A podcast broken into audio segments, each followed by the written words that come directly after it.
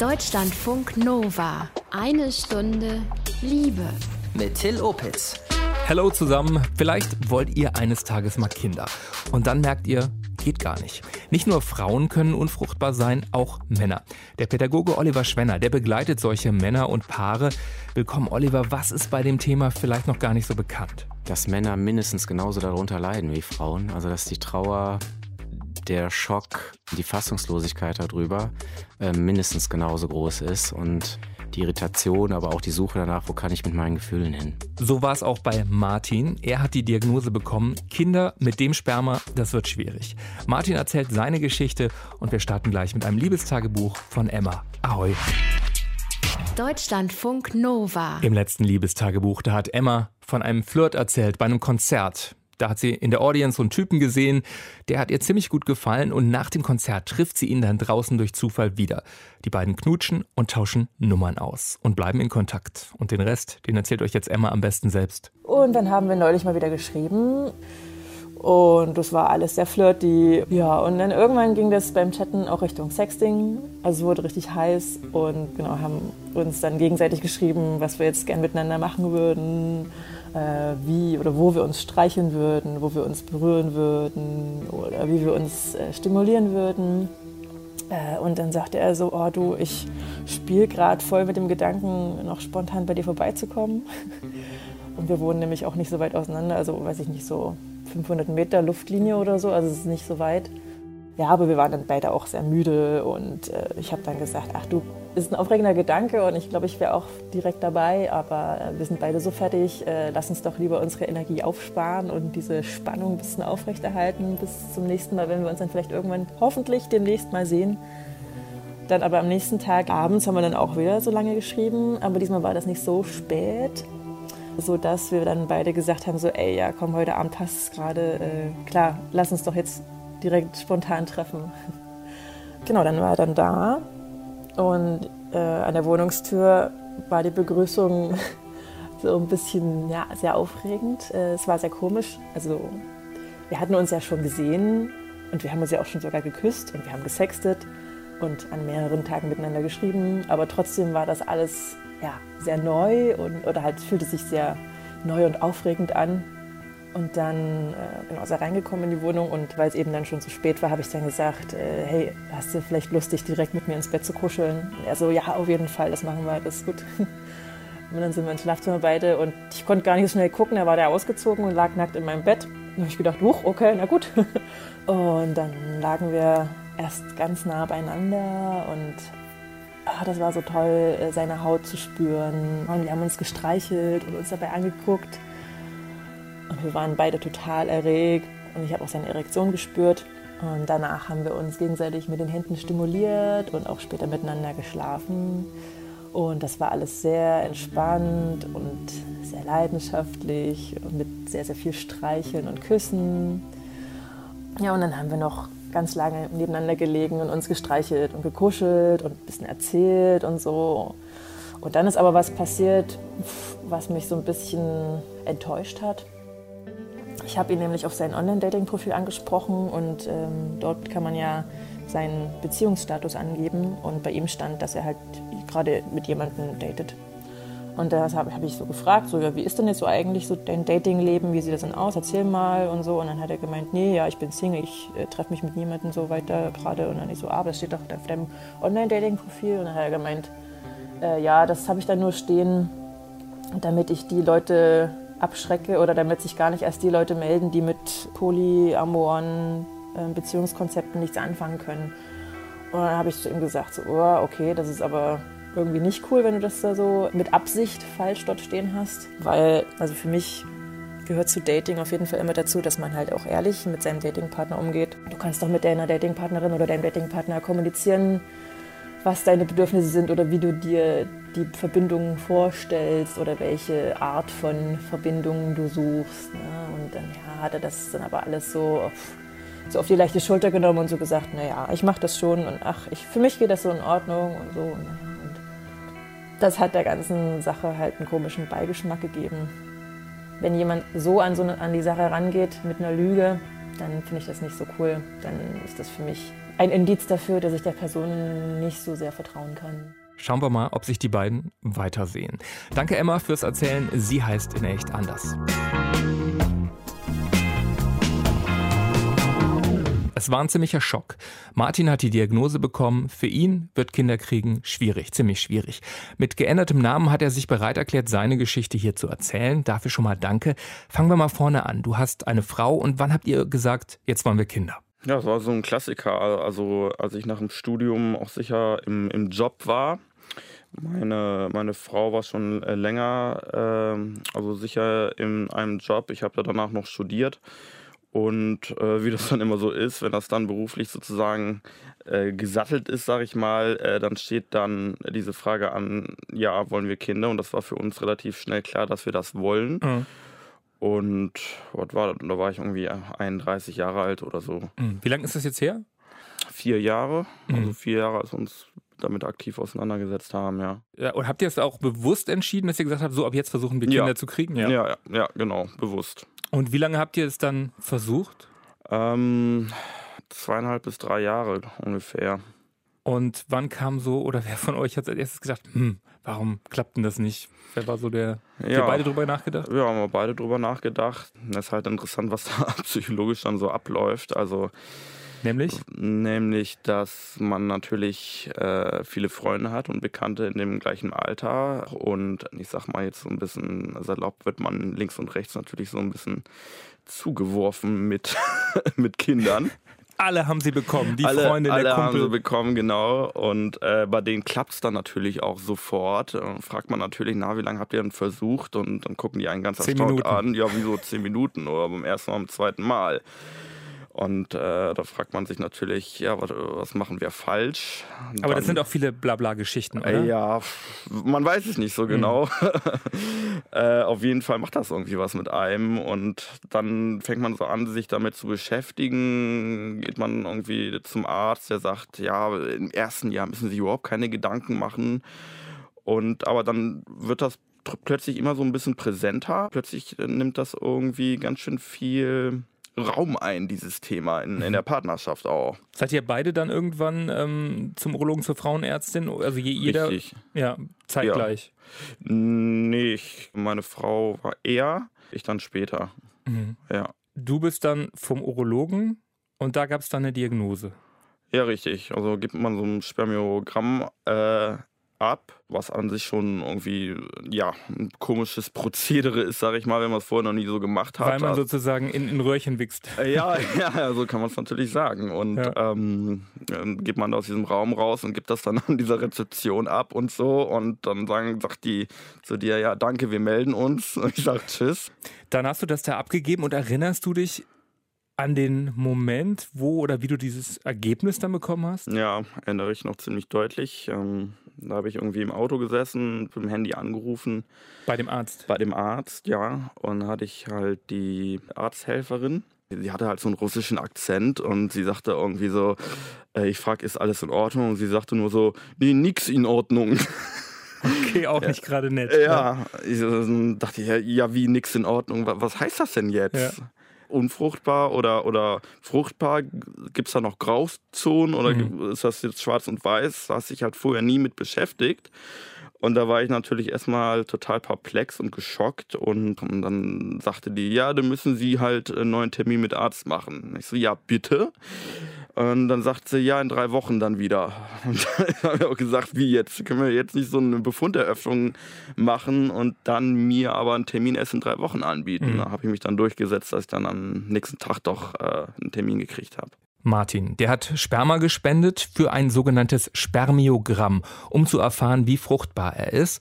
Mir hat er diese Woche erzählt, wie der Arzt ihm das Ergebnis mitgeteilt hat. Ja, ähm, also dann kriegt man halt so einen Ausdruck äh, über dieses Spermiogramm und da sind dann halt verschiedene Parameter irgendwie drauf. Es war dann ein Quantitätsproblem der Spermien. Ne? Also es gibt die ja, Menge einfach. Ja, es gibt ja dann auch, wie, wie agil die sind und, und welche Form die haben. Ja, ja genau genau. Und ja. ganz viele verschiedene Parameter.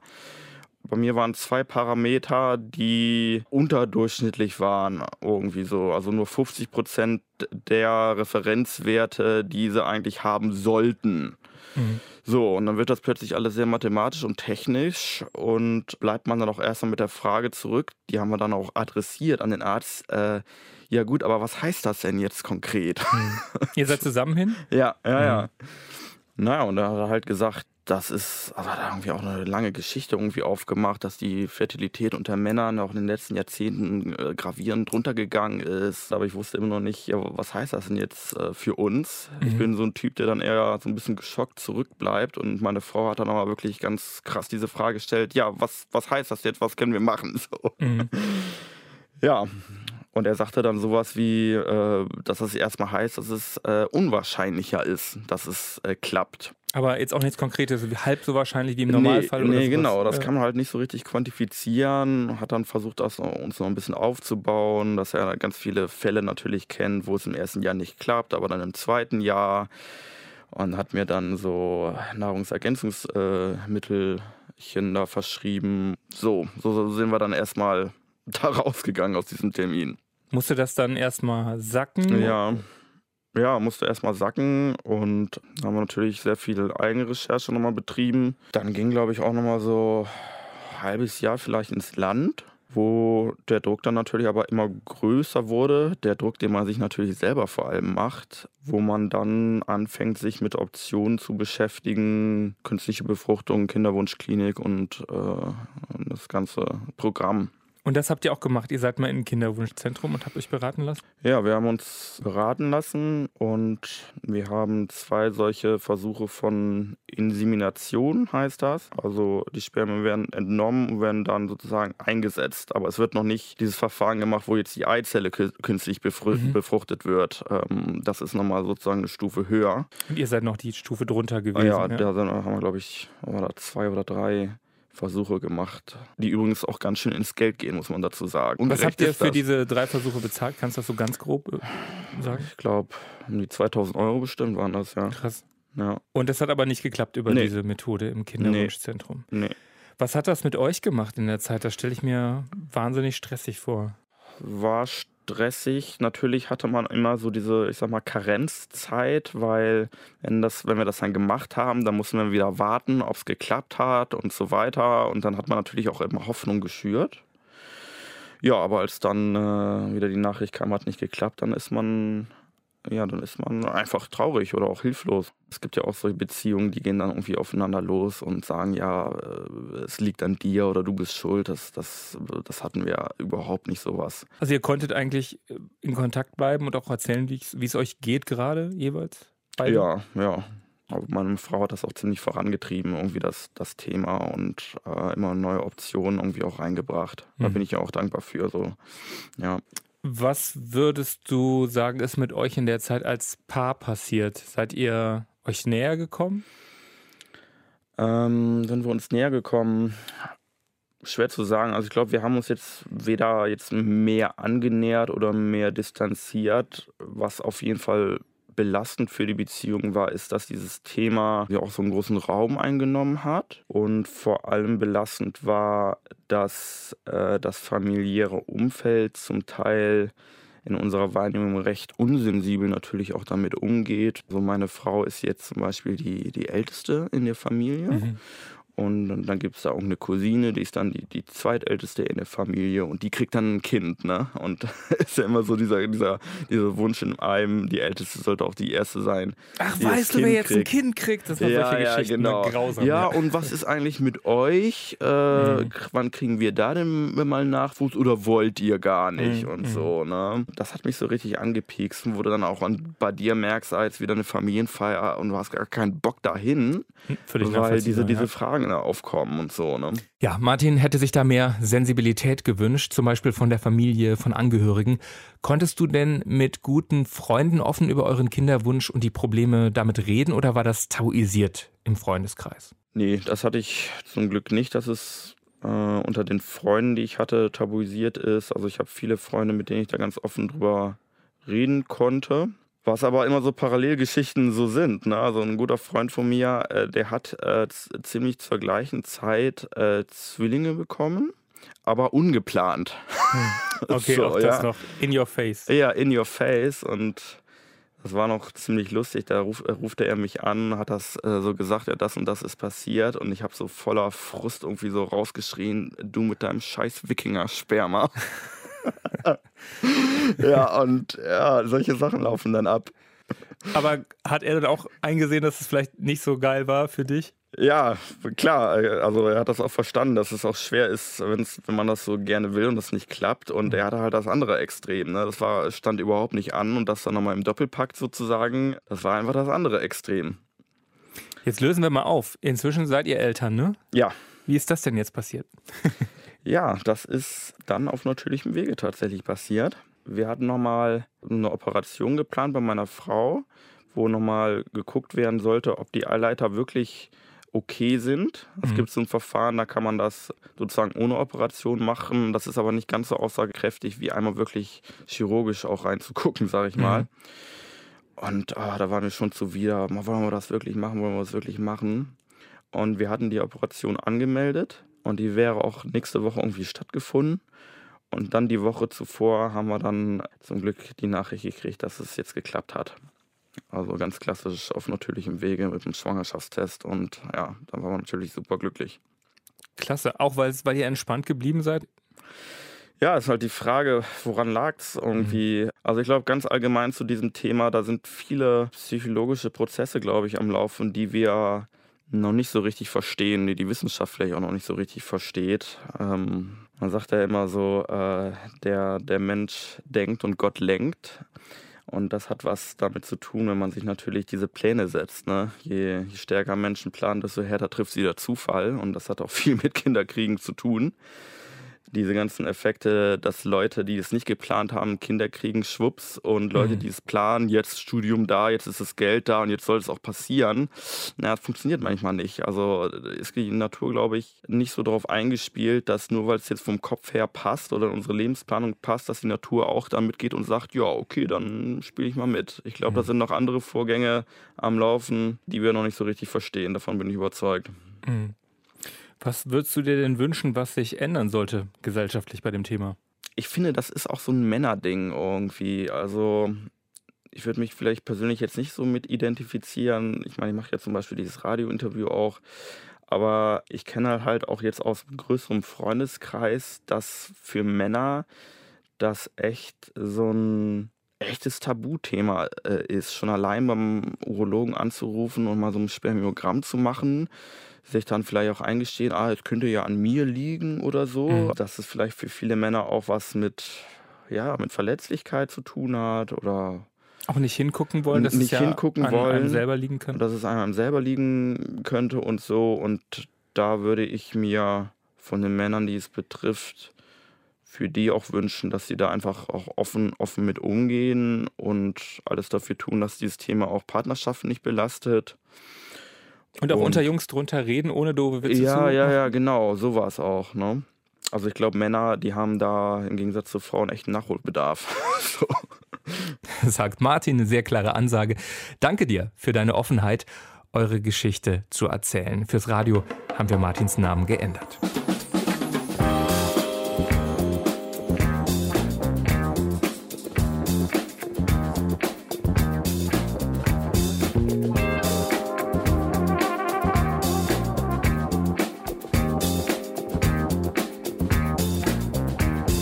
Ihm ist das Thema immer wieder begegnet.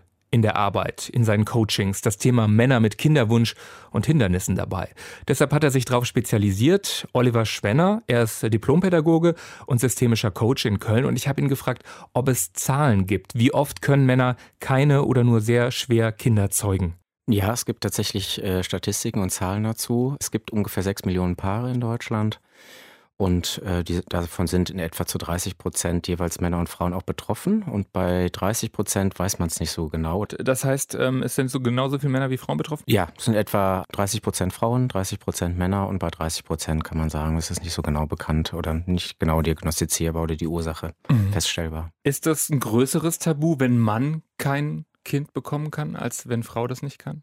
Ja, also das würde ich sofort unterschreiben, weil es einfach nicht so ins Männlichkeitskonzept passt erstmal. Also ich denke, Männer sind äh, grundsätzlich erstmal sehr Also gehen davon aus, dass erstmal alles gesund ist, bei dem Thema sowieso. Also sie haben, ähm, glaube ich, auch durch Erziehung, gesellschaftliche Erwartungen, Rollenmuster ähm, erstmal einen Plan davon, wie ihr Leben zu gestalten ist, auch mhm. wie vielleicht Paarbeziehungen und generell Familienplan zu gestalten ist. Und es gibt nach wie vor auch relativ viele Männer, auch wenn sie jetzt noch jünger sind und vielleicht schon eine andere ähm, Erziehung ähm, genossen haben, eine andere Einstellung vielleicht auch zu Rollen haben, die ein Stück weit auch erstmal davon ausgehen, dass der Grund bei der Frau zu suchen ist. Also sich immer noch damit mhm. schwer tun, selber den Gang vielleicht auch zum Andrologen oder Urologen zu suchen, um zu gucken, ist mit meiner Spermienprobe im Prinzip alles in Ordnung oder gibt es andere mögliche gesundheitliche Ursachen? Das heißt, du erlebst es auch so in der Praxis, dass die Leute, wenn es nicht klappt mit dem Kinderbekommen, erstmal die Frau zur Ärztin geht und dann vielleicht irgendwann der Mann?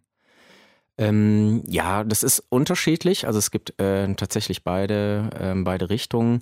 Aber so diese Erkenntnis, dass ich selber als Mann ähm, so diesen ersten äh, Schritt mache und mich sozusagen in Frage stelle oder an mir selber zweifle, der ist ähm, doch noch nicht so weit wenn man das dann gemacht hat und selber mal in das heißt Spermogramm, glaube ich, oder so ähnlich. Ja.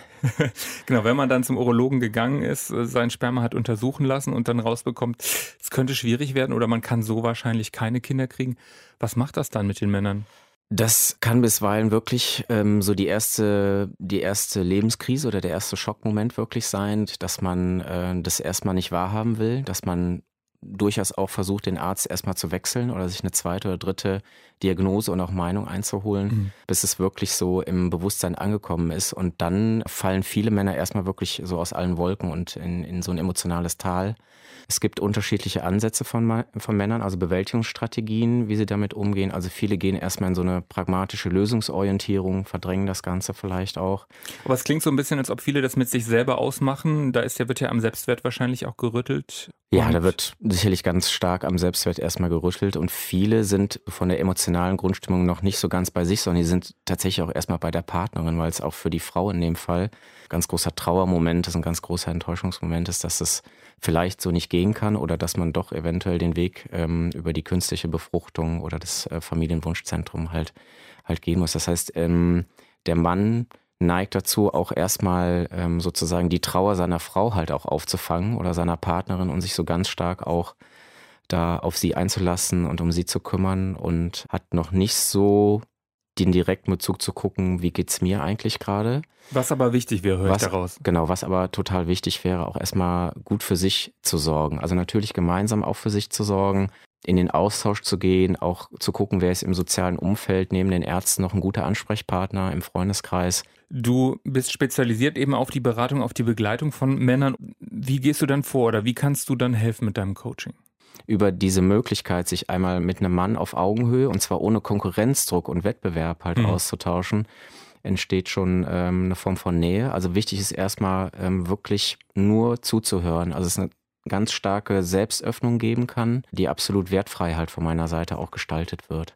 Und durch diese erste Selbstexploration, also im Erstkontakt, geht erstmal schon mal ganz viel Druck und Entlastung raus. Und man sieht es auch körperlich, wie Männer dann nach so einer etwas eher starren vielleicht und noch förmlichen äh, Begegnung ähm, sich öffnen, weich werden, mhm. dieser ganze Ballast abfällt und sie so ein Stück weit in den Stuhl zum Beispiel auch reinsackt, ne? also wo so die ganze Anspannung abfällt. Ist es wichtig, dass ich als Mann in so einem Moment auch mal mit einem Mann sprechen kann? Ja, ich glaube schon, dass das für viele Männer ähm, wichtig ist. Also einfach nochmal sozusagen aus der Geschlechtsidentität und der, der Geschlechterrolle auch nochmal kommunizieren zu können und vielleicht auch mal die Möglichkeit zu haben, Dinge zu sagen, die, ja, wo einfach mal was gesagt werden kann, was vielleicht mit der Partnerin gerade äh, in dem Moment nicht möglich ist. Zum Beispiel? Ähm, vielleicht nochmal auch in Frage zu stellen, also wie, wie tragfähig ist die Beziehung, wie sehr ist der Kinderwunsch bei mir wirklich selber auch verankert, also dieses Motiv, jetzt zu dem Zeitpunkt auch Vater werden zu wollen, oder wie stark merke ich auch gerade, dass da viel über die Partnerin oder die Frau auch reingetragen wird ähm, gerade im Verlauf einer möglichen Kinderwunschbehandlung, wo es vielleicht bei den ersten Versuchen nicht klappt. Und wie weit kann ich da gehen, will ich da gehen? Also diese Auseinandersetzung vielleicht auch dann nochmal mit sich selber ein Stück weit vorzubereiten, um dann auch mit einem eigenen Standing und einem guten Gefühl offen äh, der Partnerin gegenübertreten zu können. Also ich höre daraus so ein bisschen die Priority. Was ist überhaupt Kinderkriegen? Wie hoch ist das auf, einer, auf einer Skala? Ja, sowas? also sich selber wirklich nochmal zu re reflektieren und das Ganze nochmal auch so ein Stück weit zu prüfen und wertfrei zu prüfen. Dafür ist Raum da. Mhm. Mhm. So eine Nachricht, wenn man unfruchtbar ist, eben keine Kinder kriegen kann oder vielleicht nur mit einem sehr aufwendigen Weg über eine Kinderwunschklinik. Hm, was macht das mit einer Paarbeziehung? Das ist eine erste Paarkrise möglicherweise auch, also so eine Feuertaufe für die Beziehung sicherlich, also an, ähm, an der die Beziehung aber auch ganz stark wachsen kann. Also wenn die beiden die Chance auch ergreifen, sich ganz offen auch äh, zu dem jeweiligen Zeitpunkt die Schmerzen, die man empfindet, die Sorgen miteinander zu teilen, aber vielleicht auch den Ärger oder die Enttäuschung und gleichzeitig auch zu gucken, wie wir gegen seitig auch versuchen, von diesem Wunsch auch nochmal ein Stück weit Abstand zu kriegen. Also sich immer wieder auch ein Stück weit voneinander zu distanzieren. Also und dann wieder gezielt in die Nähe gehen zu können. Also dieses Geben und Nehmen, dass das eine Ausgewogenheit bekommt. Also was kann der Mann auch in der Phase der Frau geben? Was kann aber auch die Frau dem Mann in der Phase geben? Das kann ein, ein guter Wendepunkt sein für die Beziehung, mal ganz unabhängig davon, ob der Kinderwunsch später realisiert wird oder auch nicht. Okay. Weil es zeigt, wie nah man sich wirklich ist. Also, dass es auch ein Stück weit ein Moment der Ehrlichkeit ist. Ja, also es ist auf jeden Fall ein Moment der Ehrlichkeit. Und das ist für viele Paare oder den Mann und die Frau in der jeweiligen Situation schon auch eine große Herausforderung, sich da nochmal anders und neu zu begegnen. Und Sexualität spielt in dem Rahmen halt auch noch eine, eine weitere große Rolle. Und wie gehen wir da im Prinzip miteinander um, ähm, um das auch weiterhin verträglich für beide und in einer gewissen Form auch leicht und gelassen gestalten zu können. Da gibt es Höhen und Tiefen. Was kann man tun? Ich denke mal, Sex verkrampft dann total, oder? Wenn man unbedingt Kinder will. Ja, kann verkrampfen, weil die Frau natürlich weiß, wann ihre fruchtbaren Tage sind ähm, oder sich zumindest nochmal intensiver damit auseinandersetzt, wann ihre fruchtbaren Tage sind. Und es natürlich dann den Wunsch auf der einen Seite gibt, genau an diesen Tagen halt äh, Sex oder Geschlechtsverkehr zu haben. Ich denke, es ist total wichtig, über, über Bedürfnisse nochmal zu sprechen wie man sich Sexualität vielleicht wünscht in der Zeit oder auch zu thematisieren, dass vielleicht gar nicht so eine große Nähe ist, gerade nach mhm. Sexualität. Und das dann vielleicht auch mal eine Zeit lang wirklich versuchen auszuhalten und den Wunsch des Partners oder der Partnerin in dem Moment auch zu respektieren. Es gibt. So im Sinne von, ähm, jetzt steht eben das Kinderkriegen gerade im Fokus und gar nicht so sehr unsere Nähe als Paar. Meinst du das?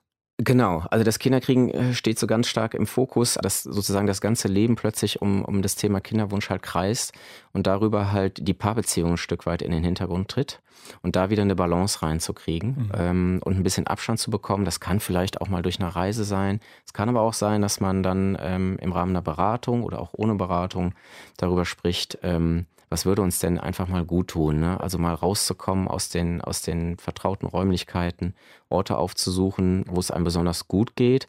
Oder auch einfach mal noch zu gucken, wie haben wir uns eigentlich gefühlt, was haben wir gemacht, als wir frisch verliebt waren. Also der, der erste Sex in den ersten mhm. Monaten, in den ersten zwei, drei Jahren halt noch so sehr zentral und wichtig war und Leidenschaft im Fokus auch stand. Wenn man selber keine oder nur schwer Kinder zeugen oder bekommen kann, was dann? Kinderwunschzentren sind das eine. Aber denken Paare dann auch an Adoption? Ist eine Adoption eine Option für viele? Das habe ich den Kinderwunschberater Oliver Schwenner gefragt. Ähm, das ist sehr verschieden. Also ich erlebe schon stärker, dass dieser Wunsch nach leiblichen Kindern sehr, sehr groß ist und die Reproduktionsmedizin hat da in den letzten 20, 25 Jahren erhebliche Fortschritte auch gemacht. Das heißt, die Möglichkeiten, also auf dem Weg einer Kinderwunschbehandlung tatsächlich leiblicher Vater und leibliche Mutter noch zu werden, ist, ist sehr groß und es gibt schon auch nach wie vor viele Paare, die eher dazu tendieren, ähm, vielleicht das Leben ohne Kinder halt ähm, zu fokussieren.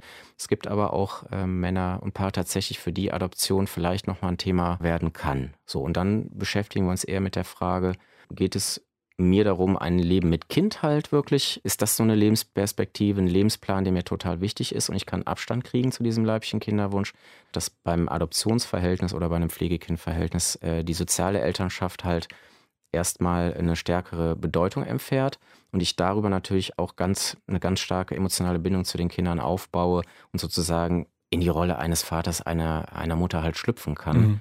ohne dass diese leibliche Elternschaft so eine ganz große Bedeutung nach wie vor noch bekommt. Woher kommt diese Motivation? Ist das wirklich was Evolutionäres, das in uns angelegt ist, dass wir ähm, Kinder ähm, kriegen wollen? Oder ist das eben auch sozial? Wie kriege ich das auseinandersortiert, ob ich persönlich Kinder will oder nicht?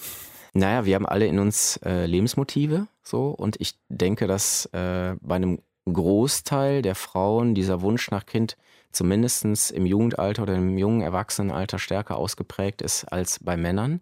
Es ist äh, doch häufig so, dass Männer oder die Mehrzahl der Männer eher auf den Zug aufspringt oder wenn die Lebensumstände stimmen und äh, die Partnerschaft passt, sich dann für den Kinderwunsch entscheiden. Ähm, Aber es ist nicht so ein Must. Es ist für viele Männer, glaube ich, so ein nicht unbedingt ein Must. Es gibt tatsächlich Männer, die ein starkes Familienmotiv haben und die auch schon relativ früh wissen, dass sie gerne Vater werden möchten äh, im Leben und sich eine Familie vorstellen können. Ich erlebe aber trotzdem wieder in unterschiedlichen Kontexten auch, dass, äh, dass es für viele Männer nicht so sehr am Beginn ihrer Berufskarriere im Fokus steht, sondern dass sie natürlich auch, wenn die Spermienqualität äh, das hergibt und wenn sie gesund bleiben, natürlich auch im hohen Alter noch Vater werden können. Und, mhm. und diese Rush-Hour im Leben der Frau ist da deutlich begrenzter als das bei den Männern. Und das führt einfach dazu, dass es da unterschiedliche Erwartungen und auch Energien gibt in, mhm. in Richtung des Kinderwunsches. Da verändert sich, glaube ich, auch viel, ne, dass Männer einfach da auch früher drüber nachdenken. Aber ich glaube, die Grundstrukturen scheinen noch recht unverändert zu sein. Ja, man soll es kaum glauben. Aber tatsächlich äh, ist es doch zu beobachten, finde ich. Ja. Mhm. Du hast mir im Vorfeld auch gesagt, es gibt durchaus auch Frauen, die sich dann trennen, wenn sie merken, das kann nicht der Vater meiner Kinder werden. Ja, das, ähm, das habe ich schon erlebt äh, in Partnerschaften.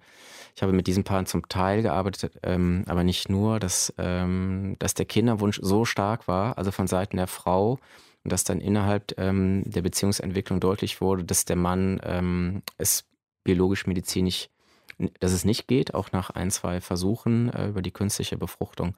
Und dass äh, für den Mann gefühlt das so massiv wurde, ähm, dass er gemerkt hat, kann diesen Kinderwunsch in dem Maße nicht erfüllen und dass die Frau sich dann auch im Endeffekt von dem Mann getrennt hat, weil der, weil der Kinderwunsch so stark als Lebensmittelpunkt Zentrierung halt Raum eingenommen hat. Was würdest du dir wünschen, was sich gesellschaftlich ändern sollte bei dem Thema? Ähm, noch mehr Berichte tatsächlich, um dieses Tabu in Anführungsstrichen auch zu brechen oder diesen Marker halt auch zu brechen. Und ich finde, wir kommen da in die, in die Diskussion, gerade auch bei den Männern, wo, wo es um das Thema Männlichkeit als solches halt auch geht. Also, dass das Thema der Fruchtbarkeit kein Makel ist oder kein blinder schwarzer Fleck für Männer, sondern dass sich, dass sich eine Männlichkeit über viel, viel mehr Merkmale und Eigenschaften definieren und Männer so vielfältig sind, dass es nicht allein auf Fruchtbarkeit äh, für mich zu reduzieren ist. Da, da sind wir zu eng unterwegs. Oliver Schwenner war das, Diplompädagoge und systemischer Coach in Köln. Er betreut Paare und vor allem Männer, wo es mit dem Kinderkriegen nicht so einfach klappt. Und das war eine Stunde Liebe zum Thema Kinderwunsch. Diesmal ein bisschen mehr aus der Männerperspektive, aus heterosexueller Perspektive. Bald stellen wir euch hier in eine Stunde Liebe zwei lesbische Frauen mit Kind bzw. Kinderwunsch vor. Danke für heute, fürs liebevolle Lauschen.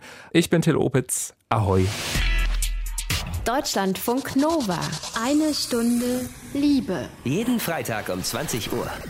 Mehr auf deutschlandfunknova.de.